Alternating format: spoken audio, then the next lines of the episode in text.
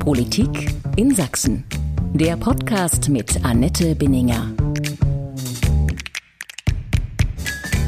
Der Countdown läuft, der Wahltermin rückt näher, die Kalender werden wieder voller und der Ton rauer. Die letzten drei Wochen Wahlkampf haben begonnen und es wird spannend, denn der Ausgang ist offen, wie selten bei einer Bundestagswahl.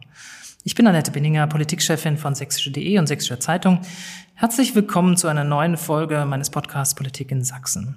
Mein Gast heute muss ich nicht länger vorstellen. Es ist der Ministerpräsident des Freistaats Sachsen, seit knapp vier Jahren im Amt. Herzlich willkommen, Michael Kretschmer. Schön, dass Sie heute Zeit haben. Sehr gern. Herr Kretschmer, Mitte August hatte Ihr Parteifreund Marco Wanderwitz einen sogenannten Weckruf für die Union gestartet. Sie müsse dringend beginnen zu kämpfen. Damals lag die Union bereits deutlich unter 30 Prozent. Mittlerweile hat sie es knapp über 20 Prozent geschafft. Warum hat der Weckruf nicht gezündet? Woran liegt's? Ach, da gibt's äh, sehr viele Gründe, äh, glaube ich, ähm, die man auch nach der Wahl auswerten muss. Die Union hat natürlich äh, Fehler gemacht und das ähm, merkt man auch in diesen Umfragen. Welche? Aber die entscheidende Frage ist jetzt äh, knapp ähm, drei Wochen vor der ähm, Bundestagswahl, dass wir uns nochmal die Situation ganz klar machen. Wir haben derzeit, was die Umfragen angeht, ein Bündnis ähm, Rot-Rot-Grün. Und ist das wirklich für Deutschland äh, die äh, beste Variante? Es ist nicht wirklich auch in dieser Zeit, in der es um so viel geht, wichtig, dass eine bürgerliche Kraft auch in so einer Regierung drin ist. Das ist das, was mich jetzt umtreibt, worüber ich auch gerade mit den Menschen im Freistaat Sachsen spreche, weil wir ja natürlich die Situation jetzt gestalten können. Es muss nicht so kommen. Man hat die Chance, jetzt auch noch äh, die Dinge zu verändern. Sie selbst haben eben von Fehler der Union gesprochen. Welche waren die wesentlichen Fehler? Sie selbst einen spreche ich an, das war auch und ist auch kein Geheimnis, waren wie die meisten ihrer Parteifreunde in Sachsen eher für Friedrich Merz als für Armin Laschet und dann später auch eher für Markus Söder als für Armin Laschet, auch wenn Sie selber sich dazu in der Öffentlichkeit weitgehend zurückgehalten haben. Ja, Sie sprechen diese Frage an und die liegt ja auch äh, auf der Hand und danach kommen viele auch äh, handwerkliche Dinge. Aber äh, noch einmal, die Frage jetzt ist, ähm, wie wollen wir die Zukunft zu gestalten? Wir haben 400 Milliarden Euro, um Corona zu bewältigen, in Deutschland aufgewandt und damit mehr als äh, die anderen europäischen Länder. Wir sind damit, denke ich, auch erfolgreich, aber dieses Geld muss zurückgezahlt werden. Und wollen, soll das passieren über Steuererhöhungen? Man weiß bei Rot-Grün damals die Ökosteuer, viele äh, solche Steuererhöhungsorgien. Wir starten mit dem klaren Aussage in diesem Wahlkampf, nein, Steuererhöhung gibt es nicht, sondern wir wollen den Weg gehen, den wir schon einmal erfolgreich hatten nach der Finanz- und Wirtschaftskrise, durch Wachstum dafür zu sorgen, dass diese, Steu äh, diese Corona-Kosten auch zurückbezahlt werden können. Und wir sehen ja, die vielen Herausforderungen, die Rente, um die sich viele Sorgen machen, ähnliches, wird nur erfolgreich äh, zu sichern sein, wenn dieses Land eine Kraft hat. Und dafür braucht es eine bürgerliche Komponente in dieser Regierung. Herr Kretschmer, Sie weichen jetzt sehr eindeutig und beharrlich den Fragen eigentlich aus. Und ich nehme auch an, dass es daran liegt, dass Sie nicht drüber reden wollen. Aber ich drehe doch noch mal zurück. Hat die CDU, vor allen Dingen auch die sächsische CDU, noch nicht weggesteckt, dass Armin Laschet jetzt ihr Kandidat ist? Oder ist Armin Laschet einfach nicht der richtige Kandidat für den Osten? Also, ich spreche drei Wochen vor der Wahl nicht darüber, was hätte alles sein können und äh, welche Konsequenzen man ziehen muss, sondern ich spreche in dieser Zeit darüber, was wir alle miteinander überlegen müssen, wenn wir jetzt am 26. September ins Wahllokal gehen oder vorher Briefwahl machen. Ob wir möchten, dass im Deutschen Bundestag sächsische Frauen und Männer sitzen, die etwas bewegen wollen, oder ob es eine Protestwahl wird, die flächendeckend in diesem Land Menschen in dieses Parlament bringt, die nur eins können, spalten, lautstark, polarisieren. Ist das wirklich die beste Variante? Ich glaube nein. Und das muss für uns alle in diesen Tagen der entscheidende, die entscheidende Frage sein, weil wir sie jetzt noch beantworten können und weil wir sie noch gestalten können. Für die Frage, was man ähm, auch in der Zukunft anders machen muss. Und zwar von den handwerklichen Dingen im Wahlkampf über die inhaltliche Aufstellung bis hin zum Personal wird es nach dem 26. September äh, Zeit geben müssen. Das ist überhaupt keine Frage. Aber wir sind jetzt nicht nach, sondern wir sind jetzt vor der Wahl. Nach den Umfragen sieht man eine sehr deutliche Wechselstimmung, die sich verfestigt hat, gerade auch hat sich die Union verschätzt und das auch nicht rechtzeitig genug gemerkt. Sie weisen auch darauf hin, äh, vor den Gefahren eines rot-rot-grünen Bündnisses vom Gegner und fahren da die Attacken im Wahlkampf, völlig in Ordnung. Aber hat sich möglicherweise auch die CDU äh, strategisch erstmal nur auf einen Zweikampf mit den Grünen vorbereitet und dann übersehen, dass die schon totgeglaubte SPD mit Olaf Scholz auf einmal da auftaucht. Und jetzt kommen viele in der CDU und sie deuten das auch ein bisschen an, so ein bisschen mit dem alten, mit der alten Socke raus wieder, nämlich mit der alten roten Sockenkampagne. Nein, überhaupt nicht. Es sind die Umfragewerte, die eine ganz klare äh, Tendenz vorgeben. Äh, SPD, Grüne, Linkspartei ist rechnerisch möglich und ähm, es gibt auch nichts, warum man nicht äh, davon ausgehen sollte, dass es so kommt. Und das ist überhaupt keine rote Socke, sondern es ist die Frage, was macht das mit diesem Land? Ist das dann eine Regierung, die auf Innovation setzt, auf Wettbewerb, gerade bei dem Umbau der Energiewirtschaft, der Mobilität, der Industrie. Ist das denn ein, ein Innovationsprozess oder ist es ein staatlicher Verbotsprozess? Ist es eine Frage, dass wir auf Leistung setzen und damit äh, Steuereinnahmen generieren, die uns helfen, diese Zukunftsaufgaben zu finanzieren und die Kosten von Corona zu refinanzieren? Oder sind es Steuererhöhungen oder sind es neue Schulden? Und hier in Sachsen ist es diese dramatische Frage, ob der überwiegende Teil äh, der Direktwahlkreise an eine Protestpartei äh, fällt, die spaltet, die im Internet Hass und äh, auch Zersetzung sät, oder ob es uns gelingt, Frauen und Männer in dieses Parlament zu bringen, die wirklich mit guten Willen etwas für ihre Heimat erreichen wollen, die das Positive sehen, die vor Ort verwurzelt sind. Diese wirklich dramatische Frage stellt sich doch, wenn man jetzt die Umfragewerte sieht. Ist es nicht ein bisschen, entschuldigen Sie das harte Wort, ein Armutszeugnis aufzurufen, bloß nicht die Gegner zu wählen, weil dann und das äh, düster droht und nicht mit den eigenen Inhalten so stark arbeiten und werben zu können, dass man das nicht braucht? Also, das will ich gern probieren, wenn Sie mir die Gelegenheit geben in diesem Podcast, weil ich von dem Regierungsprogramm der Union überzeugt bin in vielen Punkten. Ihr Kollege Herr Wanderwitz hat auch schon gesagt, dass eigentlich das Programm überhaupt nicht durchdringt. Und das scheint auch ein Problem anderer Parteien zu sein. Ja, haben wir jetzt ja in diesem Podcast die Möglichkeit, das zu tun. Und beispielsweise mit der klaren Ansage, was die ähm, Schulden angeht und was die Steuererhöhung angeht, ein ganz entscheidender Punkt. Der zweite ist, nach diesen vielen Jahren auch der äh, Kompromisse in einer großen Koalition braucht es einen bürgerlichen Reset-Knopf beispielsweise beim Arbeitsrecht. Wir wissen, wir haben in Europa einen, ein gemeinsames Niveau, aber Deutschland liegt deutlich drüber. Also bitteschön jetzt mal für die nächsten Jahre diese Sachen etwas anders machen, damit wirklich auch Dynamik entsteht. Das in vielen Stellen äh, ist ja der Staat in der Situation, dass er den einzelnen äh, äh Dinge vorschreibt, die die eigentlich äh, gar nicht wollen. Wir müssen auf äh, Innovation setzen und damit auch deutlich machen, äh, wenn wir beispielsweise die Sicherheit der Renten, der sozialen Sicherungssysteme erhalten wollen, dann braucht dieses Land eine große, große Kraft und dafür stehen sehr, sehr viele Punkte in diesem Programm. Und wer offenen Auges auch die Regierungsarbeit von Armin Laschet anschaut in Nordrhein-Westfalen, einem Land mit 18 Millionen Einwohnern, mit äh, der FDP, also die einzige bürgerliche Koalition derzeit in Deutschland, eine Stimme Mehrheit und ganz viele substanzielle Dinge, die auch für Deutschland wichtig sind, angefangen von der Entbürokratisierung, die diese Regierung auf die Beine gebracht hat, bis hin zur Bekämpfung der Clankriminalität, klare Kante beim Thema innerer Sicherheit. Das finde ich ist überzeugend. Selbst die aus ihrer Sicht besten Inhalte brauchen aber eine Person, weil jeder PR-Berater, jeder Wahlkampfberater wird sagen, es nützen die besten Inhalte nichts, wenn sie nicht von einer Person glaubwürdig getragen werden. Und daran scheint es zu mangeln. Ja, ich bin jetzt kein Marketingberater. Mir geht es darum, über diese Punkte zu sprechen. Und ähm, ich glaube, dass wir da auch ähm, sehr sehr, sehr wichtige Fragen für jeden Einzelnen von uns. Es ist ja kein politisches Proseminar, in dem wir sitzen, sondern es ist die Wirklichkeit. Und diese Wirklichkeit betrifft uns alle, jeden Einzelnen im Freistaat Sachsen ganz unmittelbar in seinen Zukunftschancen, in dem, was er sich vorgenommen hat und ob sich diese realisieren können oder nicht. Jetzt warnen Sie wieder vor den anderen.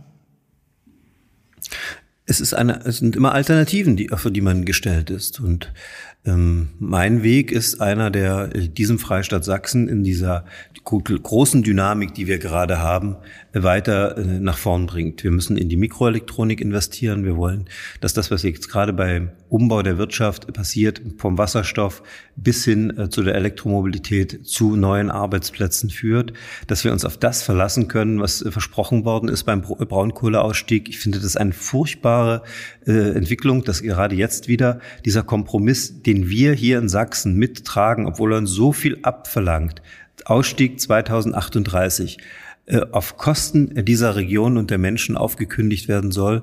Und das muss man doch sagen. Man muss doch sagen, was man bekommt, sowohl von äh, dem einen als auch von dem anderen. Das ist doch, ändert, ändert doch alles. Das gesamte Spielfeld ändert sich äh, hier durch politische Programme bis hin zu der Frage, ob diese Nebensächlichkeiten, die jetzt nach vorn geschoben werden, beispielsweise diese gendergerechte Sprache, ob das wirklich das Thema ist was die Menschen jetzt am meisten diskutieren. Also ich bin da, ich bin ein offener Mensch, ich bin auch neugierig, äh, so wie auch mein Vorgänger Kurt Biedenkopf. Ich hätte Freude daran, darüber zu sprechen, wie wir im Bereich der Sprache vielleicht Dinge auch anders fassen können.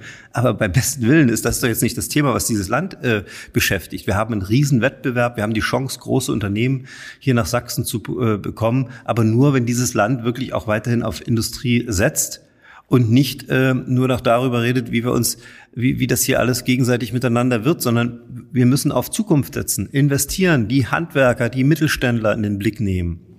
Sie haben jetzt gerade das Stichwort Kohleausstieg angesprochen und dass es verlässlich sein muss, was man bekommt, wenn man die CDU wählt.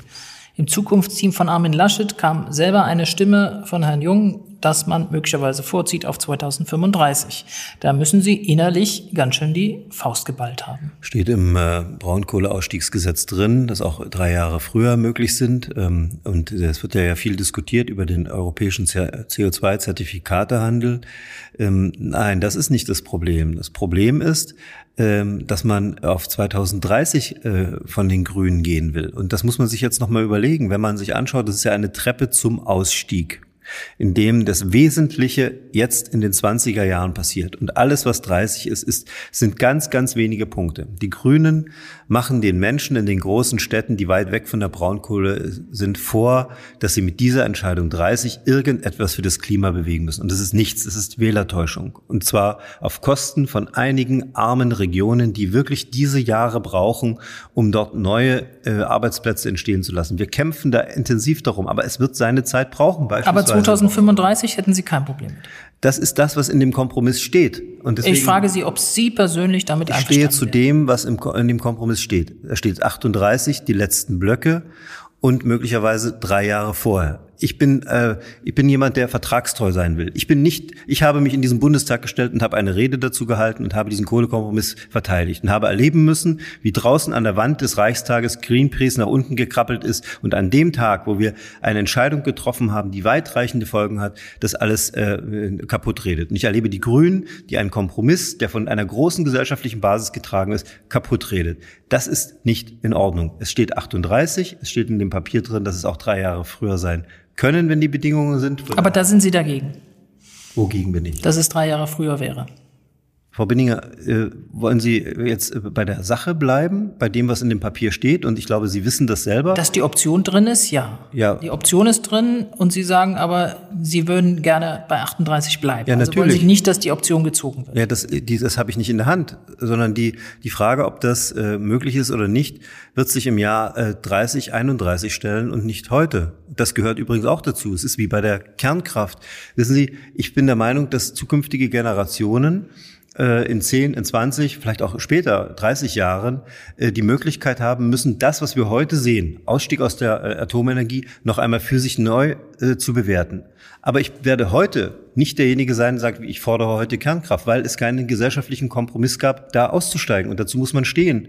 Und deswegen müssen alle auch zu der Braunkohle stehen. Was ist denn das für ein politisches Konzept, dass man einen Konflikt, den es gibt, nicht löst, sondern immer und immer wieder nachkehrt. Das muss man sich überlegen, was das mit den Menschen macht, die davon abhängig sind, was es mit jungen Leuten macht, die das beobachten, dass es wirklich möglich sein soll, dass nur der, die eigene Position gelten soll und alles andere keine Bedeutung hat. Das ist nicht das, was Deutschland bisher ausgemacht hat. Das ist ein sehr egoistischer äh, ähm, ähm Zug, den wir hier auch nicht zum Erfolg führen lassen sollten.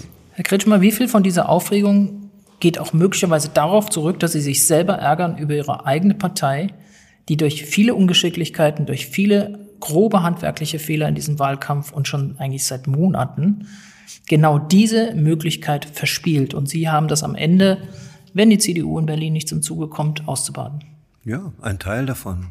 Der andere Teil ist, dass Sie genau wissen äh, und die Frage ja auch so gestellt haben unter dem Motto 38 oder 35, kann man das jetzt nicht irgendwie dann auch später äh, nochmal äh, als große Schlagzeile verwenden. Und ich finde, bei diesem Thema geht es um sehr viel Ruhe und Sachlichkeit. Die Nerven in den Revieren liegen blank.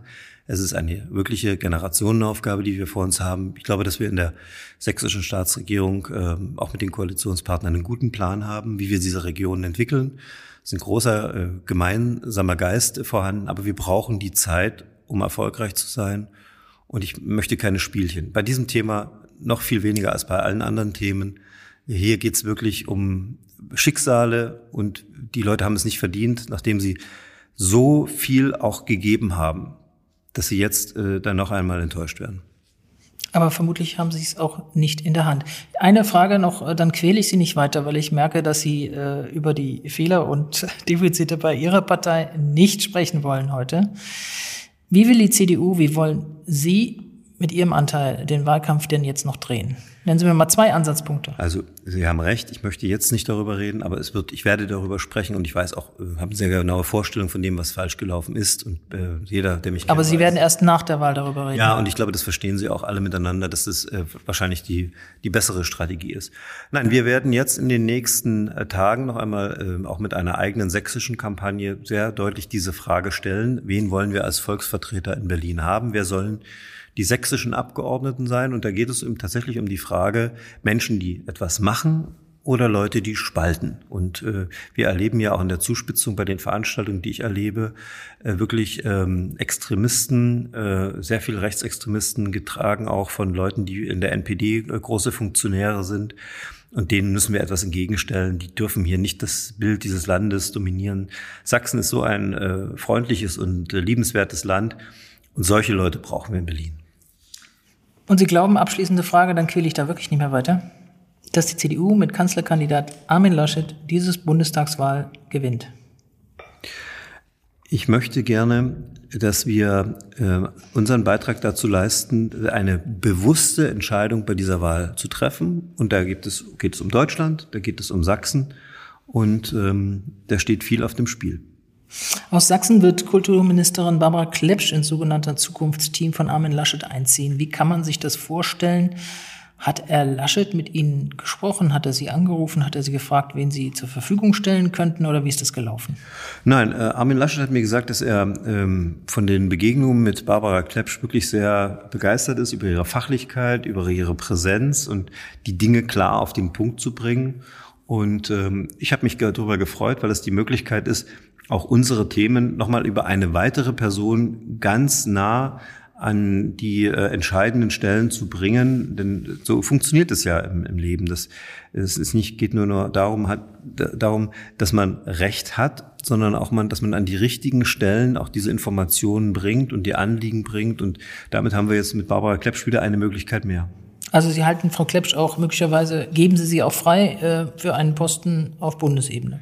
Also niemanden im, im Wege stehen, ähm, äh, wenn er die Möglichkeit hat, an äh, einer Stelle auch für sich selber sich weiterzuentwickeln und damit auch etwas für unseren Freistaat zu tun.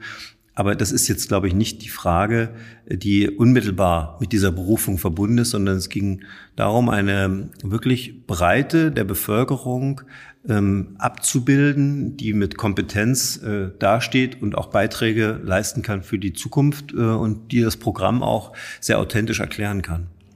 Der Wahlkampf der CDU hier in Sachsen wirkt besonders zäh. Jetzt haben Sie gerade angekündigt, es wird noch mal eine Initiative geben, eine, ähm, damit das ein bisschen belebt wird. Woran liegt das aber, dass es hier so besonders zäh wirkt? Ein Beispiel, man sieht hier überhaupt kein Plakat von Armin Laschet.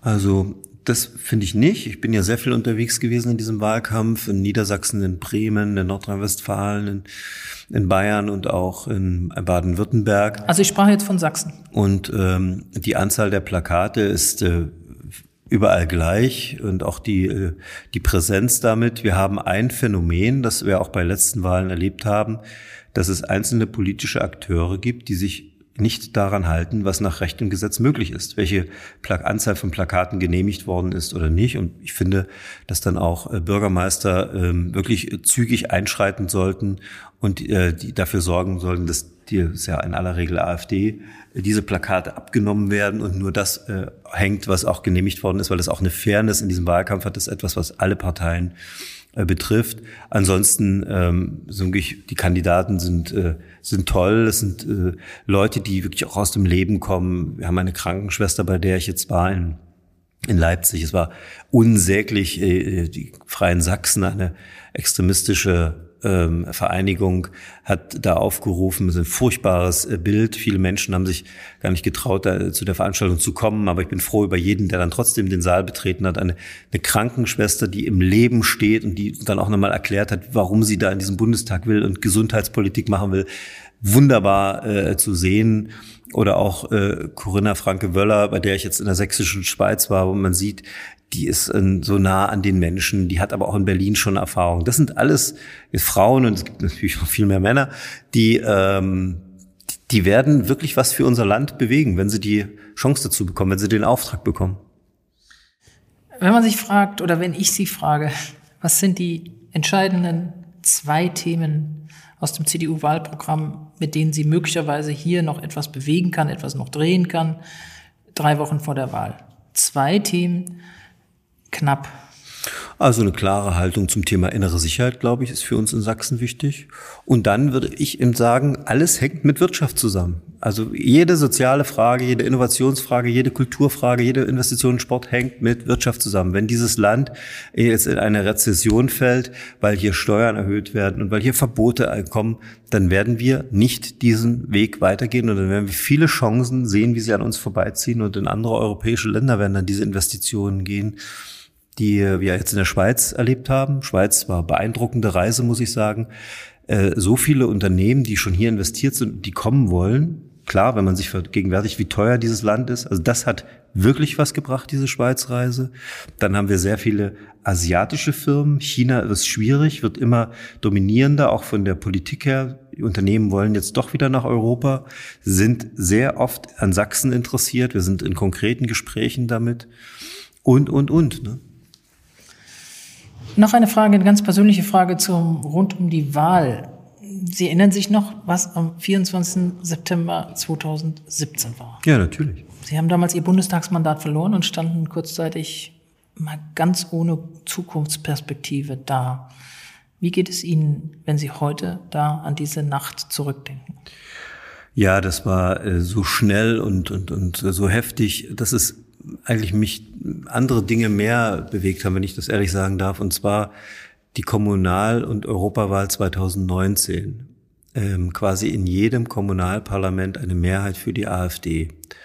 Und das hat mich unglaublich äh, getroffen und äh, mich gefragt, was, was, wie soll es jetzt weitergehen? Was, was machen wir hier? Wir haben hinter mir lagen damals schon zwei Jahre als Ministerpräsident ist das ohne Wirkung, hat das alles äh, überhaupt eine, eine Wirkung gehabt, was wir hier gearbeitet haben von früh bis abends. Und deswegen war diese Landtagswahl dann im, im Herbst 2019 so wichtig. Das ist für jeden äh, Abgeordneten, der sein Mandat verliert, natürlich äh, wie eine fristlose Kündigung man fällt in ein tiefes Loch. Das ist in der Demokratie so vorgesehen. Es muss sich niemand äh, darüber beschweren. Und mache ich auch nicht, habe ich auch nicht gemacht. Aber wenn Sie mich auf so einer privaten, ganz persönlichen Ebene fragen, ist es natürlich nicht nur ein Magenschwinger, sondern wirklich, ähm, ja, dann hinten raus auch eine existenzielle Frage. Damals, 2017, gab es nur ein einziges Bundesland, in dem die AfD die stärkste Kraft geworden ist, vor der CDU, und das war Sachsen. Die jüngsten Umfragen sehen die AfD derzeit sogar deutlich mehrere Prozentpunkte vor der CDU zum 26. September. Vier Jahre später, warum ist es der CDU? Und ich denke, dass Sie sich das auch manchmal fragen werden. Vor allem hier in Sachsen nicht gelungen, potenzielle AfD-Wähler in irgendeiner Weise anzusprechen, zurückzugewinnen oder wie immer man das formulieren mag. Ja, ähm, vielleicht muss man dann aber doch mal unterscheiden, die verschiedenen Wahlen, die wir haben und ähm, sicherlich auch mit ihren verschiedenen äh, Gründen, warum man zur Wahl geht. Und deswegen, ich möchte gerne das, äh, was ich tun kann, äh, und dann werde ich unternehmen, äh, damit hier ein, Ergebnis von dieser Wahl geht. Und da geht es mir nicht zuerst äh, um die Optik. Die ist natürlich auch entscheidend. Das ist mehr als Optik, wenn die AfD stärkste Kraft ist. Äh, es ist mehr als Optik und zwar deswegen, weil damit ja konkrete Gestaltungsmöglichkeiten vorhanden oder auch nicht vorhanden sind. Es ist genau diese Frage. Äh, wer soll unsere Interessen in Berlin vertreten? Mit welchen Inhalten? Ne? Und die sind alle sehr fragwürdig. Wir erleben diese Partei hier im Sächsischen Landtag, auch im Deutschen Bundestag. Ich bin ja nach meinem Ausscheiden 2017 dann ein, zwei Jahre später das erste Mal wieder bei einer Rede im Bundestag gewesen und ich war entsetzt über dieses Klima, über diese Hetze. So etwas habe ich in diesen 15 Jahren zuvor nicht erlebt. Das ist äh, unsäglich. Es äh, trägt sich natürlich auch in diese Gesellschaft rein, in die sozialen Netzwerke und ähnliches.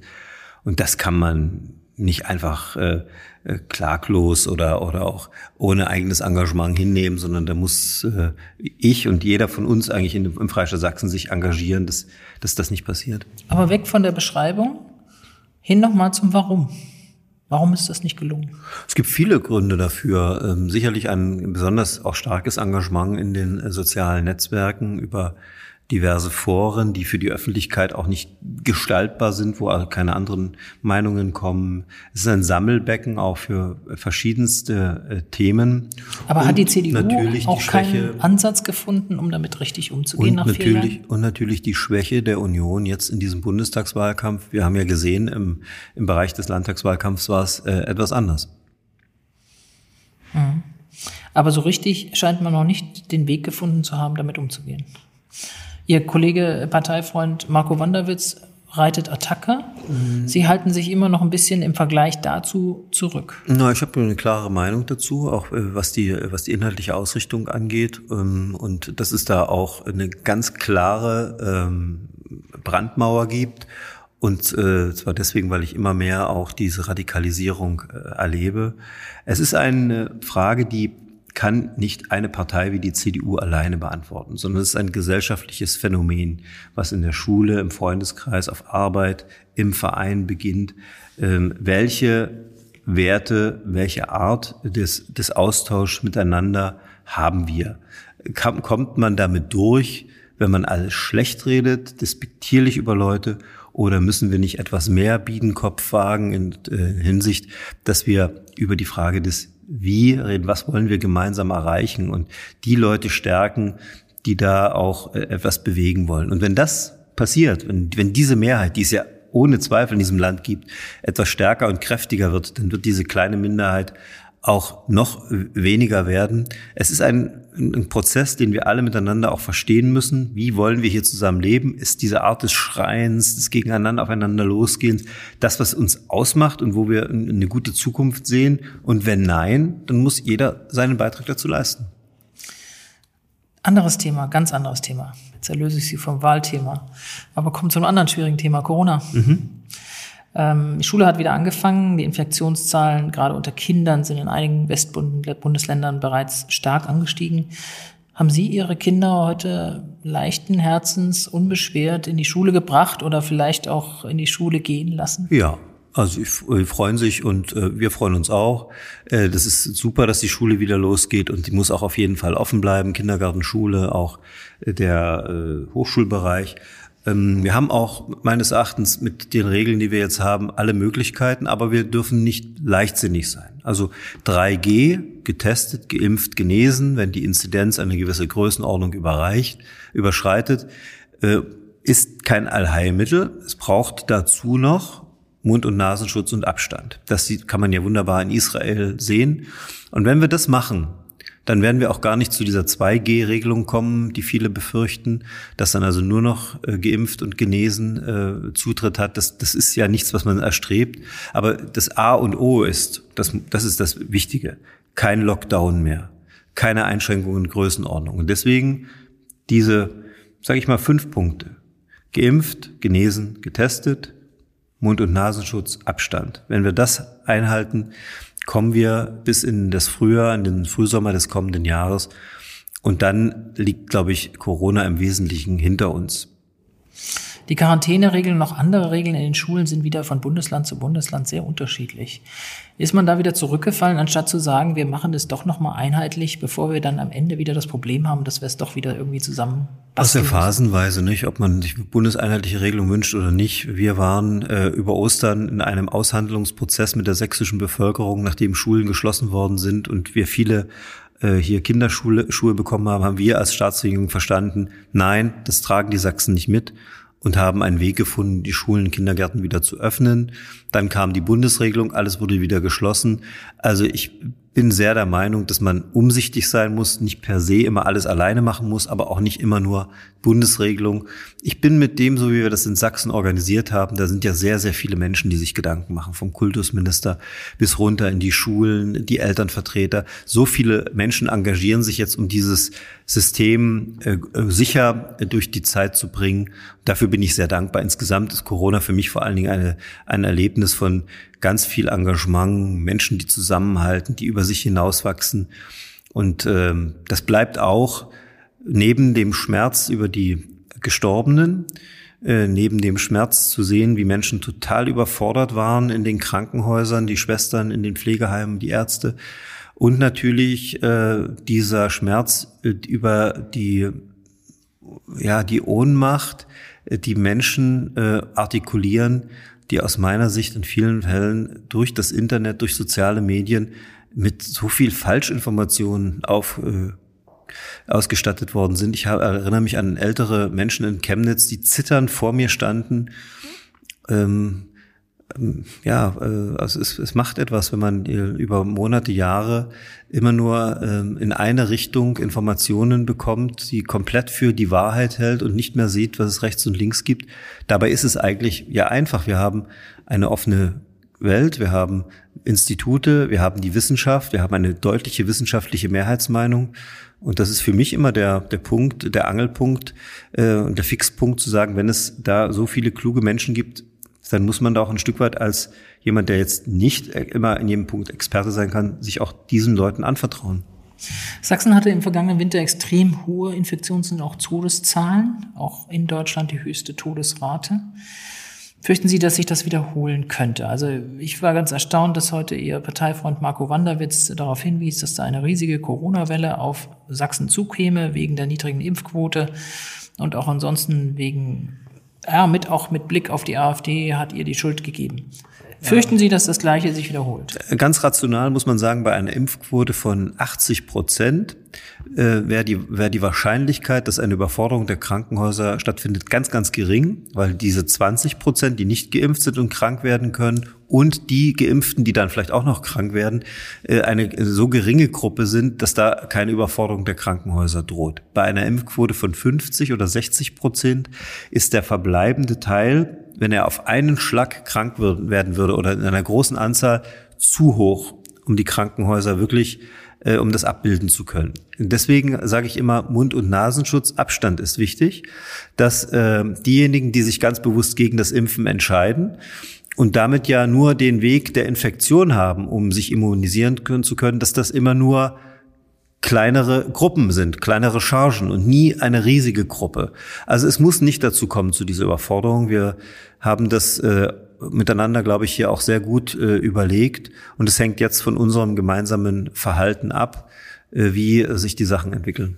Sind für Sie auch die AfD-Wähler schuld an dieser niedrigen Impfquote? Na, so einfach kann man es nicht machen. Es, ich würde jetzt auch äh, diese Stigmatisierung äh, würde ich beenden. Ich finde, was mir entscheidend ist, erstens ist hier ein anständiger Umgang miteinander. Leute, die rumschreien, die äh, behaupten, dass man geschippt wird äh, oder die behaupten, mehr Menschen sind gestorben durch Impfung als, äh, als ohne.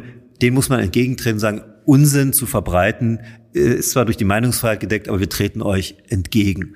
Zweitens, wer nicht geimpft werden will, weil er aus ethischen oder aus äh, äh, religiösen Gründen oder weil äh, er Angst hat vor der äh, Spritzennadel, dem muss man sein Ding machen lassen. Da gibt's eben nur einen Punkt. Wir haben eine Pandemie, wir können das nicht einfach so laufen lassen, sondern man muss dann sagen, bitte, Sie müssen dann akzeptieren, dass Sie sich regelmäßig testen lassen weil wir eben ansonsten Sorge haben, dass die medizinische Versorgung auch für den Rest der Bevölkerung nicht gewährleistet ist. Und wenn Sie diesen Weg gehen wollen, den, für den Sie sich entschieden haben, dann tun Sie das und dann werden wir über Sie auch nicht schlecht reden. Das ist ja bei anderen äh, Erkrankungen auch der Fall. Also ich würde auch da abrüsten, also zumindest von unserer bürgerlichen Seite jetzt nicht diesen Konflikt so noch weiter immer äh, anheizen, sondern äh, wir stehen auf der Seite der Wissenschaft, wir stehen, glaube ich, auch auf der Mehrheitsseite der, der deutschen und der sächsischen Bevölkerung. Und die anderen müssen deswegen aber nicht permanent stigmatisiert werden. Sie müssen dann klar eine Ansage bekommen, wenn sie äh, aggressiv werden, wenn sie äh, auch falsche Sachen sagen. Und das ist, glaube ich, das, was in dieser Zeit notwendig ist. Zur, äh, für die, für die, sagen wir mal, Zuspitzung und die Polarisierung der Bevölkerung und auch zu, dafür, dass das alles radikaler wird, haben verschiedenste Akteure eine Verantwortung oder spielen eine Rolle. Und ich möchte gerne äh, jemand sein, der nicht einen Beitrag dazu leistet, dass es weiter sich radikalisiert. Aber ich sage Stopp, wenn ich mich, wenn Radikale versuchen, unsere, unser Gemeinwesen zu gefährden. Dann ärgert Sie ein bisschen, was Marco Wanderwitz dort immer macht? Mit den Begriffen ärgern kommen sie in der Politik nicht weiter. Das ist so ein bisschen wie im, Gen mit ihm darüber wie im Journalismus. Nein, ich habe heute noch nicht mit ihm gesprochen. Okay, dann wird das wahrscheinlich wieder fällig werden. Ähm, haben Sie den Eindruck, dann sind Nein, ich muss auch nicht, ich muss auch nicht immer mit jemandem reden, nur wenn er eine andere Meinung hat oder wenn er etwas sagt, was ich nicht teile. Auch das gehört äh, dazu, dass in einer Partei und auch in einem Land unterschiedliche Meinungen äh, möglich sind. Ich habe Ihnen jetzt meinen, meine Haltung und meinen Standpunkt gesehen und ich glaube, Sie finden mich in dem, was ich jetzt gesagt habe, irgendwie auch wieder. Es passt, glaube ich, in das, was ich auch die letzten Jahre gemacht habe und wie ich möchte, wie wir miteinander umgehen, Dinge zusammenführen, nicht alles an die Decke treiben, sondern schauen, dass man irgendwie einen gesunden Kompromiss, gesunder Menschenverstand hat. Das klingt nach einer gesunden Rollenteilung zwischen jemand, der ein bisschen mehr die Attacke reitet und ein bisschen mehr, der sich zurückhält. Aber das, ist mein Kommentar dazu. Ist Sachsen auf diesen zweiten Pandemiewinter besser vorbereitet als auf den ersten? Wir haben viele Dinge vorbereitet, ähm, aber Sie haben ja auch an der Entwicklung der letzten 18 ähm, Monate gesehen, wie immer wieder die Sachen neu sind, wie man auch wieder überrascht wird. Und deswegen Vorsicht ist bei einer Pandemie das A und O. Andere Bundesländer, nochmal zum Stichwort Schule zurück, haben zusätzliche Fördermittel bereitgestellt, auch als Land, damit Schulen durch mobile und fest installierte Luftfilter auch äh, mehr dort vorbeugen können. Äh, Sachsen tritt da ziemlich auf die Bremse.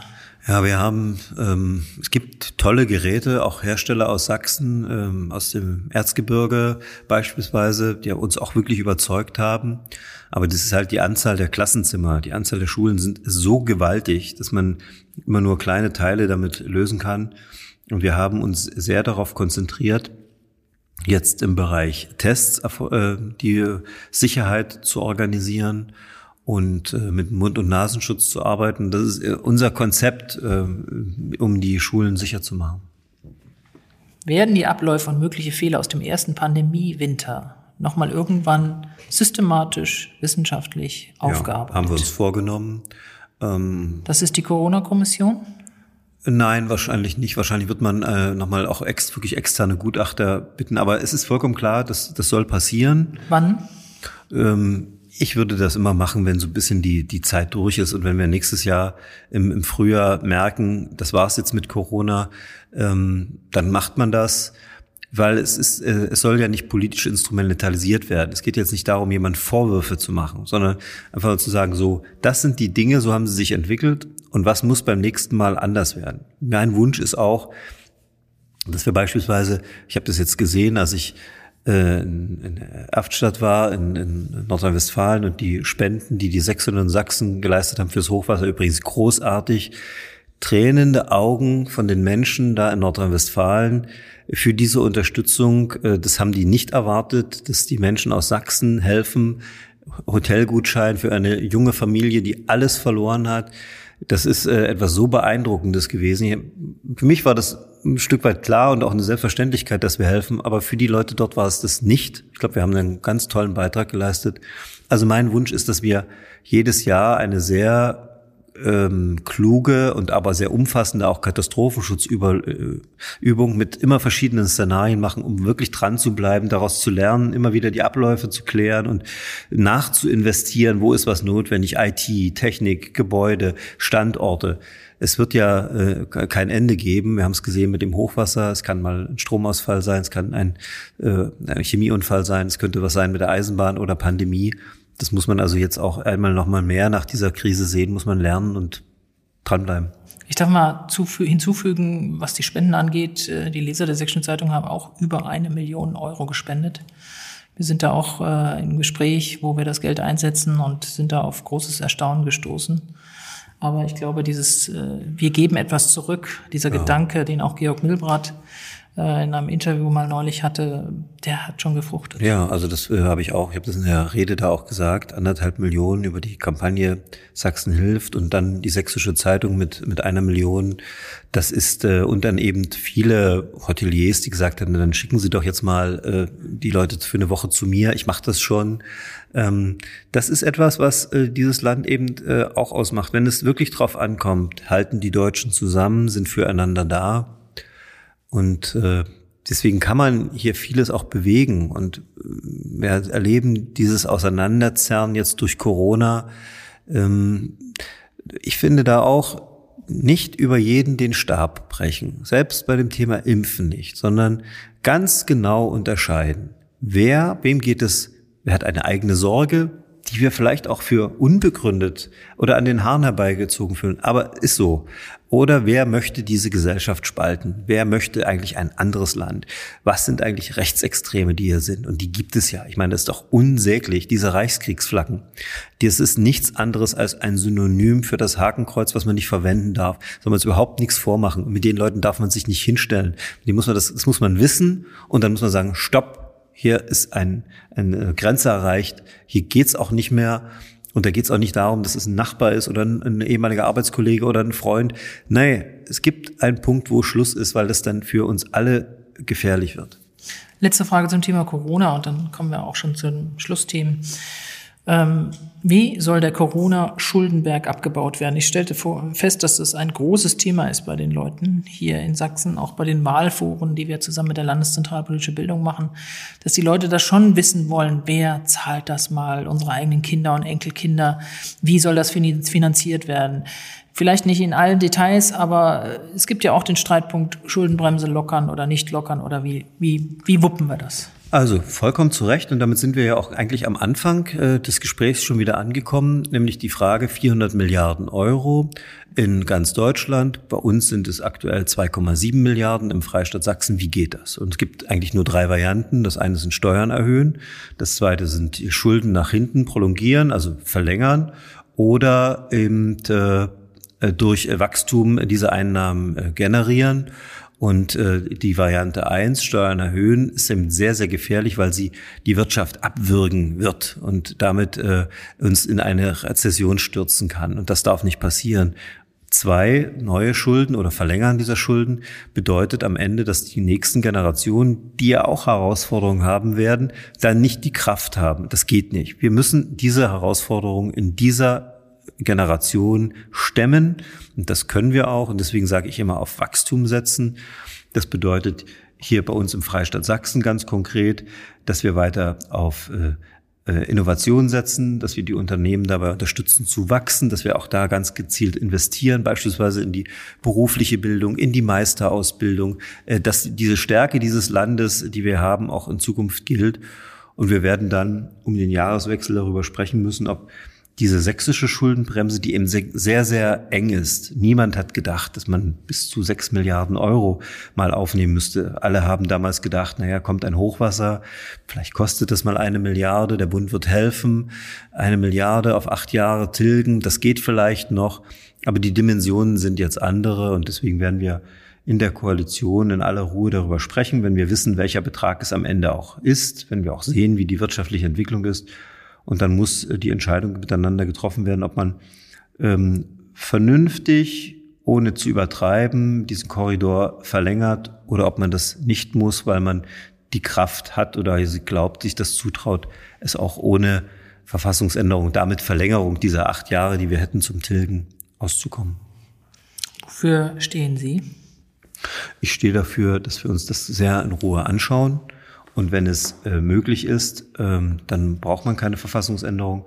Wenn wir feststellen, dass uns damit die Kraft äh, fehlt, ähm, wichtige äh, Aufgaben im Bereich der Bildung, im Bereich des Sozialen nicht klären zu können und vor allen Dingen jetzt nicht in der Lage sind, diese Investitionen, die von die wir als äh, als Politik schon sehen, große Halbleiterindustrie äh, im Bereich der Mobilität der Automobilzulieferer, eine ganze Reihe von Ansiedlungsbemühungen, äh, beim Strukturwandel die Kraft, äh, das kofinanzieren zu können. Wenn uns die genommen werden würde, dann dürfen wir das nicht machen, dann müssen wir eine Verlängerung anstreben. Aber die ist kein Selbstläufer, das muss man auch sagen. Wir haben da brauchen da eine Zweidrittelmehrheit im sächsischen Landtag, die ist nicht ohne weiteres zu erreichen. Und es ist vollkommen klar, das will ich jetzt auch nochmal sagen, an diesem Thema gibt es keine Geschäfte. Hier geht es um die Zukunft des Landes.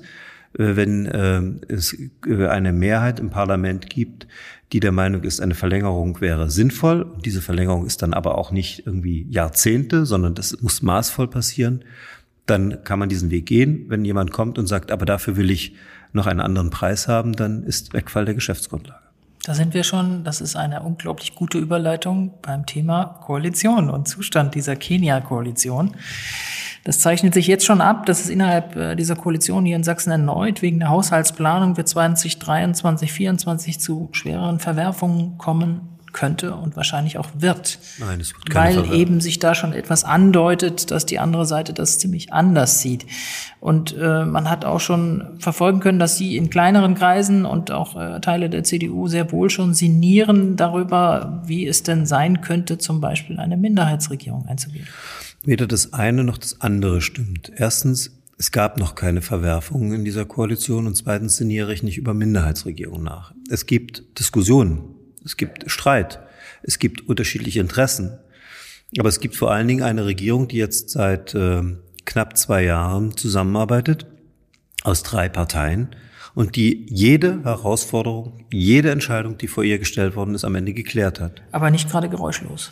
Ja, das muss auch nicht sein. Ich meine, es sind ja verschiedene Akteure, die wollen ja auch, dass ihr, ihre eigenen Mitglieder, ihre eigenen Wähler auch sehen, wofür man steht. Aber es, wir haben alles, was wir uns vorgenommen haben, geschafft. Und wir haben viel mehr geschafft, auch in dieser besonderen Belastungszeit, als äh, man gedacht hat. Also ich trete dem Eintritt entschieden entgegen, dass hier irgendwie es Verwerfungen gibt. Es gibt einen großen Gemeinsinn, es gibt ein großes Vertrauen und es gibt auch eine ganze Menge auch an persönlicher Sympathie äh, füreinander, was man vielleicht nicht immer äh, nach draußen auch so sagen muss, weil es eben verschiedene politische Akteure sind. Aber ich äh, habe mich persönlich vor eine ganze Reihe auch von Kolleginnen und Kollegen der anderen beiden Parteien gestellt, als sie angegriffen worden bin sind. Und äh, ich habe das andersrum auch erlebt und dafür bin ich sehr dankbar, weil es ist die Voraussetzung für ein gutes Miteinander. Erstens. Zweitens habe ich in einer Runde mit dem Sächsischen Städt- und Gemeindetag in der sehr intensiv über die Frage gesprochen wurde, welche Ausgabenprogramme es noch braucht.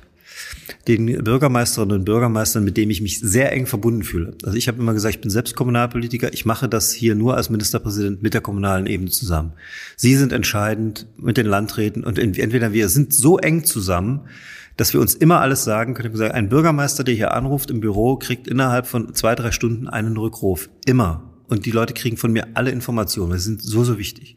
So, also ich bin in eine Runde gegangen und hab, bin konfrontiert worden mit sehr, sehr vielen Wünschen, was Ausgaben angeht. Alles für sich berechtigte Punkte, aber in der Summe so gewaltig, dass ich dort gesagt habe, Sie müssen sich das jetzt miteinander ganz rational vorstellen. Wir haben drei Parteien, die diese Koalition ausmachen und äh, jeder für sich steht vor dem Wähler und Sie als Bürgermeister haben eine ganz entscheidende äh, Rolle und auch eine, eine Bedeutung. Wenn Sie diesen Leuten sagen, das muss unbedingt sein und ohne das können Sie gar nicht wiederkommen, wir können ohne das nicht leben, dann wird das etwas mit diesen Parteien und mit diesen Abgeordneten machen. Und es kann sein, dass es dann so übertrieben ist, dass wir wirklich in, in Probleme kommen, die wir miteinander nicht wollen. Deswegen haben auch die, hat die kommunale Ebene, die mir wirklich sehr wichtig ist, eine ganz wichtige äh, Aufgabe, die Sachen zu sehen, wie sie möglich sind. Und wir können uns auch nach Corona viele, viele Dinge leisten. Wir haben einen Haushalt von 20 Milliarden Euro. Aber es wird Dinge geben, wo die Brötchen kleiner sind. Und das, finde ich, muss auch eine kommunale Ebene, die mit uns ja gemeinsam in dieses Land gestaltet, auch wissen, auch so mittragen und auch gegenüber den regierungstragenden Fraktionen so auch mit kommunizieren. Die Brötchen werden kleiner in einem Jahr vor der nächsten Landtagswahl. Ja, aber sie werden immer noch äh, äh, reichhaltig sein, ja. Und wir, wir machen ja eine Haushaltsaufstellung. Das kann, wir können ja positiv überrascht werden von der wirtschaftlichen Entwicklung. Nochmal, es sind ja viele Dinge auch möglich. Das, wir stehen ja wirklich gut da. Darum ging es. Und äh, ich möchte, äh, ich, äh, eine Minderheitsregierung kommt überhaupt nicht in Frage. Deswegen haben wir uns auch so intensiv um diese, um diesen Koalitionsvertrag bemüht. Er ist übrigens hervorragend. Er hat für jeden den Platz, den er braucht. Er bringt für dieses Land sehr viel Sicherheit. Und noch einmal, wir haben die Dinge jetzt in den letzten zwei Jahren gut bearbeitet und das wollen wir die nächsten drei Jahre auch. Die Streitpunkte sind aber deutlich mehr geworden in letzter Zeit, auch die, die öffentlich ausgetragen wurden, ob das die Aufnahme von Flüchtlingen ist, das Thema Abschiebung mit der georgischen Familie, der einen speziellen, oder auch zuletzt das Thema Verdienstorden an Theo Müller. Ja, gibt es unterschiedliche Meinungen, unterschiedliche Sichtweisen. Es wäre schlimm, wenn es anders wäre. Und ähm, das soll man auch in der Öffentlichkeit so merken. Ist der Verdienstorden an Theo Müller in dieser Zeit kurz vor einer Wahl wirklich so glücklich gewesen? An einen Steuerflüchtling? Ja, was ist glücklich die richtige Frage? Die Frage ist, hat diese Persönlichkeit sich so um diesen Freistaat Sachsen verdient gemacht, dass er in der Reihe derer, die über die letzten Jahrzehnte diesen Orden bekommen hat, da hineingehört, ja oder nein? Und ich würde sagen, ja, aus vielerlei Hinsicht. Und äh, deswegen hat er ihn auch bekommen. Ich erlebe die Diskussion. Ich erlebe, dass äh, sehr stark über das Thema äh, Erbschaftssteuer gesprochen wird, dass die Menschen sich da äh, angefasst fühlen, äh, auch ungerecht. Das äh, bedauere ich außerordentlich, ähm, weil dahinter auch ein Stück weit die Leistung äh, verloren geht, weswegen es diesen Orden gegeben hat. Das Thema Flüchtlinge wollte ich noch zum Schluss ansprechen, bevor wir dann wirklich zum Schluss kommen. Herr Kretschmer, Spitzenvertreter Ihrer Partei, der CDU, haben reflexartig kurz nach dem Beginn der Rettungsflüge aus Afghanistan immer wieder wiederholt, 2015 darf sich nicht wiederholen. Dass sich 2015 nicht wiederholen darf, ist inzwischen auch zu einem festen Slogan bei der AfD geworden. Mal ganz äh, kess gefragt, wo ist der Unterschied? Ja, allein die Frage und auch der Hinweis, dass es reflexartig ist, zeigt ja schon eine gewisse Wertung in Ihrer äh, Frage, die ja auch nicht verboten ist, aber trotzdem auffällt. Und äh, nur weil irgendjemand etwas sagt, äh, soll man sich nicht den Mund verbieten lassen. Ähm, ich habe das nicht so gesagt, weil ich äh, finde, es ist auch absolut in den Haaren herbeigezogen. Es, es war merkwürdig, dass es in dem Moment kam, wenn ich Sie unterbrechen darf, Entschuldigung, als gerade die Rettungsflüge liefen. Und da ging es ja wirklich um dramatische Rettung von Menschenleben. Ist mir aber ehrlich gesagt jetzt auch äh, nicht das Entscheidende. Für mich ist das Wichtige, dass die Menschen, die bedroht sind, äh, dass denen geholfen wird. Das ist eine so geringe Zahl, dass es überhaupt kein Problem ist, sie aufzunehmen. Und das zweitens, und das finde ich, muss man dann immer dazu sagen, in jedem Einzelfall wirklich eine Überprüfung stattfindet und dass die, für die dieser diese Kategorie nicht gehört, äh, die nicht in diese Kategorie gehört, dass die auch wieder zurückkommen und erst recht die, die sich das erschleichen, ja. Und da braucht man wieder auch eine gewisse Härte und Konsequenz. Aber diese äh, Analogien für 2015, das ist großer Unsinn, hat damit überhaupt nichts zu tun. Ich finde, wer, wer sich mit 2015 beschäftigen möchte, der sollte lieber eine vernünftige Analyse und einen Antritt machen, was sind denn äh, die Fluchtursachen?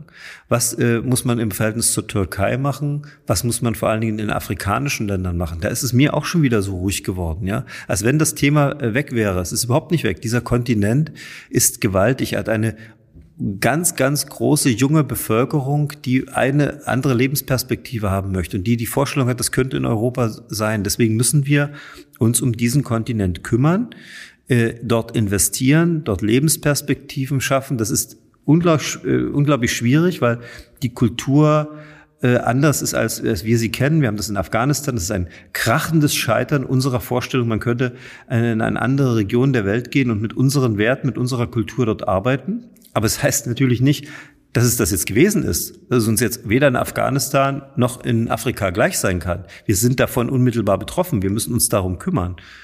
Das äh, braucht Engagement. Und wer wirklich etwas beitragen will, das 2015 sich nicht wiederholt, der braucht keine irgendwelchen Reden halten und Forderungen erheben, sondern mit klugen Vorschlägen kommen.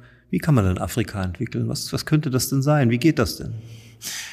Die Hilfe in Afghanistan vor Ort ist jetzt momentan sehr schwierig. Ähm, die Angst vor den Flüchtlingen steigt jetzt auch hier in Sachsen wieder. Und ob das jetzt real ist oder ob auch geschürt von, gerade von Seiten der AfD ist, sei noch dahingestellt. Ähm, viele denken, dass es doch wieder so kommen könnte, dass da Hunderttausende sich auf den Weg machen. Können Sie den Menschen irgendwie in Sachsen hier die Angst nehmen, dass das so kommt? Also viele rechtsextreme Gruppen, die im Internet diese äh, Ängste äh, äh, schüren, ähm, und dem muss man entgegentreten. Wir haben ein stabiles Abkommen mit der Türkei, äh, die uns da auch äh, ein Stück weit hilft bei der Sicherheit. Es gibt Abkommen mit anderen Ländern. Und damit äh, machen wir die Augen zu vor der, vor der Situation, wie sie dort ist. Für mich befriedigt das nicht. Ich möchte gerne äh, versuchen, auch wenn der, wenn die Art, wie das jetzt gelaufen ist, falsch war und sie gescheitert ist, trotzdem in diesem Land äh, zu helfen, Perspektiven zu eröffnen, die nicht Opiumanbau äh, sind, sondern äh, wirtschaftliche Perspektiven bringen. Und das wird anders sein als in der Zukunft. Ich finde, wir müssen uns darum bemühen, in diesem Land als Europäische Union präsent zu sein, äh, mit einer Art Botschaft, Vertretung. Wir müssen dort versuchen zu wirken, und ähm, so schwer das ist, und jetzt sehen wir diese Taliban und halten das alles für unmöglich, ja, ähm, trotzdem ist dieses Land da und es sind knapp 40 Millionen Einwohner. Ähm, man muss schon damit umgehen. Wie viele Menschen kann Sachsen aus Afghanistan aufnehmen? Es wird ja jetzt schon wieder überlegt über Obergrenzen, wenn es sie gar nicht so gibt, oder über Kontingente. Heiko Maas sprach neulich von 40.000 Menschen, die man aufnehmen sollte in Deutschland. Ja, alles jetzt auch an den Haaren herbeigezogen, die Diskussion ist. Es müssen die Leute aufgenommen werden, die äh, für äh, die deutschen Behörden da gearbeitet haben und die äh, geschützt werden. Ähm, und da werden das kleinere Gruppen sein. Und Sachsen ist Teil der Bundesrepublik Deutschland. Die die Zahl der Menschen, die aufgenommen werden, werden dann verteilt auf die Bundesländer. Wir haben ja hier auch bereits äh, schon Menschen, die, die Schutz gefunden haben. Mal, das ist alles in einer Dimension, dass es ohne Problem leistbar ist und äh, sollten jetzt hier keinen Popanz aufbauen.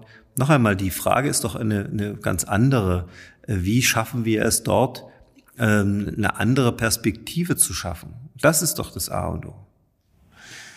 Drei Sätze zum Schluss, die Sie bitte noch vervollständigen. Habe ich nicht zugesagt, dass ich das mache. Aber ich wir versuchen es. Probieren wir es mal. Was ist denn der erste Satz? Der erste Satz ist, was mich ärgert in diesem Wahlkampf. Ist, dass er so schwer äh, in Gang kommt und nur über irgendwie Fehler von einzelnen äh, Menschen gesprochen wird und nicht über Inhalte. Aber das heute der Podcast mit Ihnen war anders. Vielen Dank. Zweiter Satz kommt trotzdem. Wir haben am letzten Freitag den großen Trauerakt für Kurt Biedenkopf erlebt. Deswegen der Satz zur Vervollständigung, was ich persönlich von Kurt Biedenkopf für mein Leben in Erinnerung behalte. Passt in ein Buch mindestens. So viele persönliche Begegnungen, so viele äh, kluge Weisheiten, ähm, aber vor allen Dingen immer neugierig zu sein und nie diese einfachen Antworten, sondern wirklich zu versuchen, sich, auch wenn es viel Kraft kostet und Schmerzen, was ist in fünf Jahren, was ist in zehn Jahren, was ist wirklich richtig? Das haben wir, als junge Menschen war das unglaublich anstrengend bei dem Kurt Biedenkopf. Aber da sind wir gewachsen. Und das ist der Grund, warum dieses Land so stark ist. Nicht durch die einfachen äh, Antworten, sondern bewusst überlegt, welche Verschachtelung gibt es noch, was hängt noch wie zusammen und was ist ethisch-moralisch richtig, was hat Bestand, ja. Dritter Satz, der ist kompliziert von der Konstruktion. Dass mein Platz in Sachsen und nicht in Berlin ist. Können Sie mir glauben. Gut, das war Michael Kretschmer im Podcast Politik in Sachsen. Ich danke Ihnen für das Gespräch, Herr Kretschmer. Gern. Sie hören schon bald eine neue Folge dieses Podcasts. Bleiben Sie gut informiert. Dazu empfehle ich Ihnen auch unseren täglichen kostenlosen Newsletter Politik in Sachsen, der alle wichtigen Infos aus und über Sachsen enthält. Wir hören uns wieder. Bis dahin, herzlichst, Annette Benninger.